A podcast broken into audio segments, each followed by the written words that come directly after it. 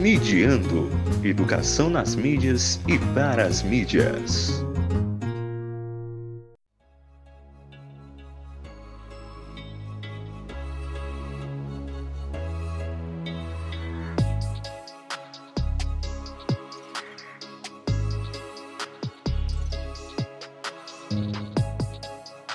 As últimas edições do Big Brother Brasil trouxeram à tona discussões sobre a cultura do cancelamento, um fenômeno que vem se tornando cada vez mais comum e que foi potencializado pela existência das redes sociais.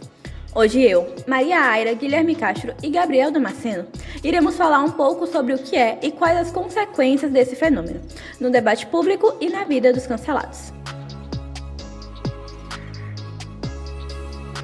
Se você é um usuário ativo do Twitter, Instagram ou alguma rede social, muito provavelmente já ouviu falar sobre esse termo, mas mesmo assim muitos ainda possuem dúvidas sobre o tema.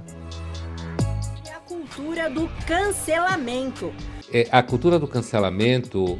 A tal cultura do cancelamento. O termo cultura do cancelamento? Mas enfim, o que realmente é um cancelamento? O movimento começou há alguns anos como uma maneira de amplificar a voz de grupos oprimidos e dar visibilidade a temáticas pouco debatidas no espaço público além de cobrar que marcas, empresas e influenciadores tomem medidas contra pessoas, famosas ou não, que fizeram ou disseram algo errado que não é tolerado no mundo de hoje. Ross Douthat, colunista do The New York Times, define o cancelamento como, abre aspas, você pode ser cancelado por algo que você disse em meio a uma multidão de completos estranhos se um deles tiver feito um vídeo, ou por uma piada que soou mal nas redes sociais, ou por algo que você disse ou fez há muito tempo atrás sobre o qual há algum registro na internet e você não precisa ser proeminente, famoso ou político para ser publicamente envergonhado e permanentemente marcado. Tudo o que você precisa fazer é ter um dia particularmente ruim e as consequências podem durar enquanto o Google existir. Funciona mais ou menos desse jeito. Uma pessoa presencia um ato que considera errado, faz um registro em vídeo ou foto, posta em alguma rede social marca empresas e influenciadores que podem amplificar o alcance do post e aguarda. É comum que o post viralize em poucas horas e a pessoa que cometeu o ato seja atacada. Como já foi dito, não é necessário que cancelado ou cancelada seja uma pessoa pública para ser alvo do cancelamento.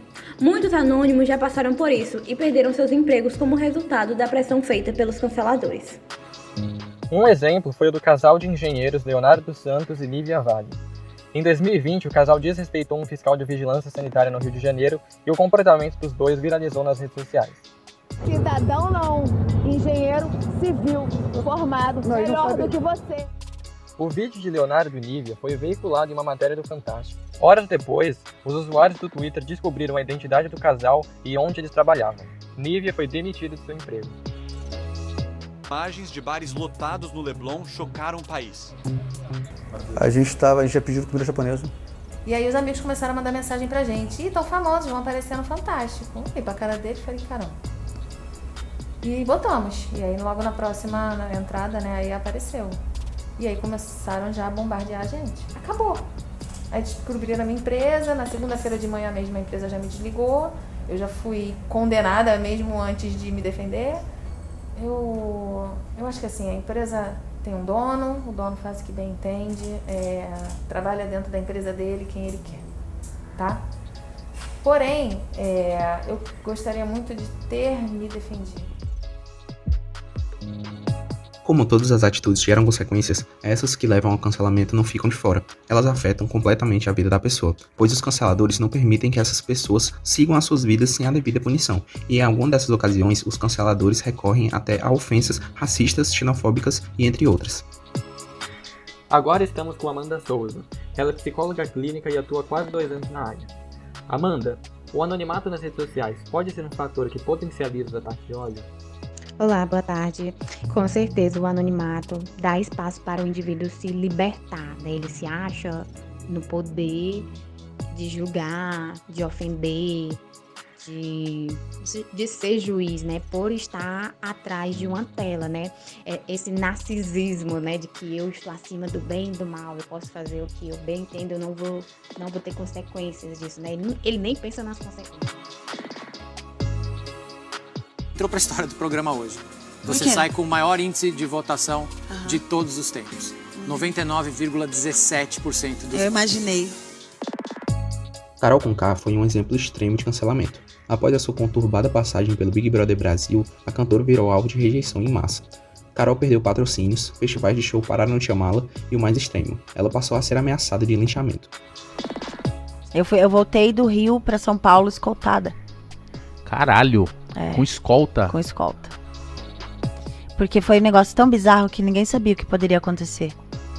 Os impactos psicológicos é, referente a este comportamento pode se tornar um gatilho para depressão, né, transtorno de pânico ou até mesmo consumo elevado de álcool e outras drogas, né? É, também levando o sujeito a se isolar, né, à exclusão social,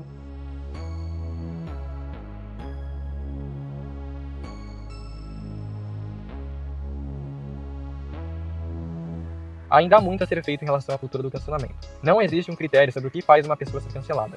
Quem dita as regras? Ninguém sabe. A sensação de que não existe uma regra para todo mundo e que quem fala mais alto sai ganhando dificulta a convivência no meio digital. De certa forma, a cultura do cancelamento, por estar em um ambiente público, traz a oportunidade para que temas importantes como racismo, a xenofobia e o machismo sejam amplamente debatidos. O cancelamento pode proporcionar uma amplificação no debate público de temáticas não tão debatidas no offline. Porém, a partir do momento em que tudo pode ser motivo para um cancelamento, o debate se esvazia e faz com que se crie uma falsa homogeneidade de opiniões, pois aquele que pensa diferente dos canceladores não opina por medo do cancelamento, ou até alguém que concorde com a opinião dos canceladores se abstém do debate com medo de falar algo errado. Dessa forma, ocorre um silenciamento que não ajuda o debate em nada. Os canceladores passam a agir como se fossem incapazes de errar o que é humanamente impossível, e passam a cobrar uma quase perfeição de todos aqueles que opinam online. O psicanalista Christian Dunker chama isso de ostentação da consciência e diz que isso acabou se tornando um mecanismo para se construir e destruir reputações. O receio de ser cancelado pode é, acabar inibindo o comportamento natural desse indivíduo cancelado, né? É, e fazendo com que ele passe a agir por conveniência. Né? Ele não está sendo genuíno na forma como ele se comporta, né? A pessoa que é cancelada, é, hoje em dia você já, já tem essa noção, né? Ah, se eu fizer isso, eu vou perder patrocínio, vou per né? Em relação às pessoas que são famosas, né? É, vou perder meu patrocínio, vou perder meu contrato, eu vou perder meu X seguidores, né? Então, é, essa pessoa ela já não age naturalmente, ela acaba né, sendo influenciada é, a se comportar de uma forma que agrada ao grupo, né, aos grupos que, que assistem, que acompanham. O cancelamento causa problemas pelo resto da vida do cancelado. Por mais que essa pessoa se reconstrua e encontre uma forma de se redimir, ela sempre será lembrada pelo ato que cometeu. Como diz o ditado, a internet nunca esquece e nem perdoa.